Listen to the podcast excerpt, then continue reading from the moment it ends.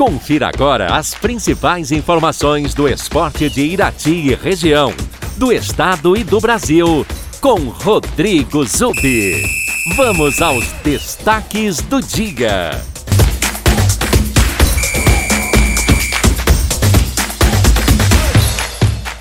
Olá, amigos ouvintes da Super um bom dia a todos. No Campeonato Paranaense da Terceira Divisão, a oitava rodada acontece hoje com seis partidas às 15 horas e 30 minutos. No grupo A, a equipe do Cambé recebe o Arapongas. Teremos também Aruco de Maringá enfrentando o Rolândia Esporte Clube e o time da Laranja Mecânica joga contra a Portuguesa Londrinense. No grupo B, o Paranavaí recebe o Patriotas, o Foz do Iguaçu enfrenta o Batel e aqui em Irati, no estádio Coronel Emílio Gomes, jogam Irati e Grecal de Campo Largo.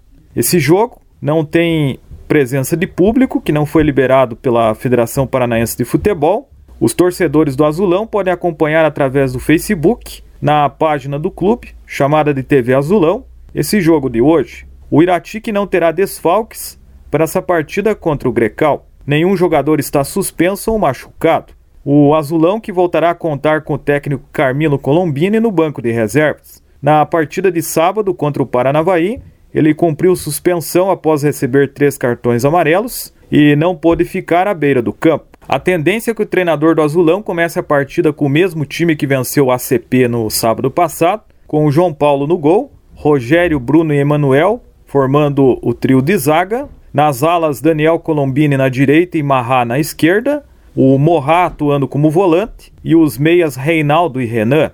No ataque, o Matheus Gomes e o centroavante Roberto Pitcho. Esse foi o time que começou a partida contra o Paranavaí, que deve ser mantido para a partida de hoje. O Irati que tem um bom retrospecto em casa, na terceirona do Paranaense. O time tem três vitórias em três jogos disputados em casa, contra Batel, Foz do Iguaçu e Paranavaí. Curiosamente, todas as vitórias do Azulão por 1 a 0. No primeiro turno, jogando em Campo Largo, o Grecal venceu o Irati por 1 a 0. O jogo de hoje terá a arbitragem de profissionais da região o árbitro será o rebolsense Matheus Skavinski, que terá como auxiliares Luciano Cordeiro e Matheus Gurski de Guarapuava. O quarto árbitro também de Rebouças, Diego Juan Pacontes da Silva. E os delegados serão os iratienses Thiago Brandalize e Gabriele de Quadros Ribeiro. Na segunda divisão do Campeonato Brasileiro, tivemos ontem cinco partidas. O Vitória perdeu para o CSA por 1 a 0. O Brasil de Pelotas perdeu para o Havaí por 1 a 0 e com esse resultado foi matematicamente rebaixado para a terceira divisão. A equipe gaúcha está na lanterna da Série B com 23 pontos e terá que jogar a terceira divisão no ano que vem.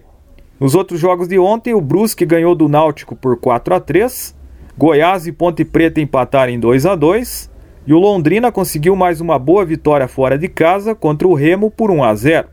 O gol da vitória do Londrina foi marcado pelo atacante Zeca. Mesmo em um bom momento na Série B, com duas vitórias consecutivas fora de casa, o Londrina permanece na zona de rebaixamento, ocupando a 17ª colocação com 38 pontos. Hoje, dois jogos serão realizados pela Série B. Às 18h30, no estádio Couto Pereira, em Curitiba, teremos o confronto entre paranaenses. O Curitiba recebe o Operário. É um jogo importante nos dois lados da tabela o Coritiba é líder da competição com 58 pontos e, em caso de vitória, mantém a liderança e se aproxima do acesso para a primeira divisão. Já o Operário vem de duas vitórias consecutivas, é o 12 colocado com 41 pontos, mas está somente 3 pontos na frente do Londrina, primeiro time na zona de rebaixamento. Por isso, o Fantasma também quer somar pontos nessa partida. Teremos hoje às 19 horas no Rio de Janeiro o Botafogo recebe o Confiança. Na primeira divisão do Campeonato Brasileiro, jogo atrasado da quarta rodada, nós tivemos ontem na Arena da Baixada em Curitiba, Atlético Paranaense e Flamengo empataram por 2 a 2.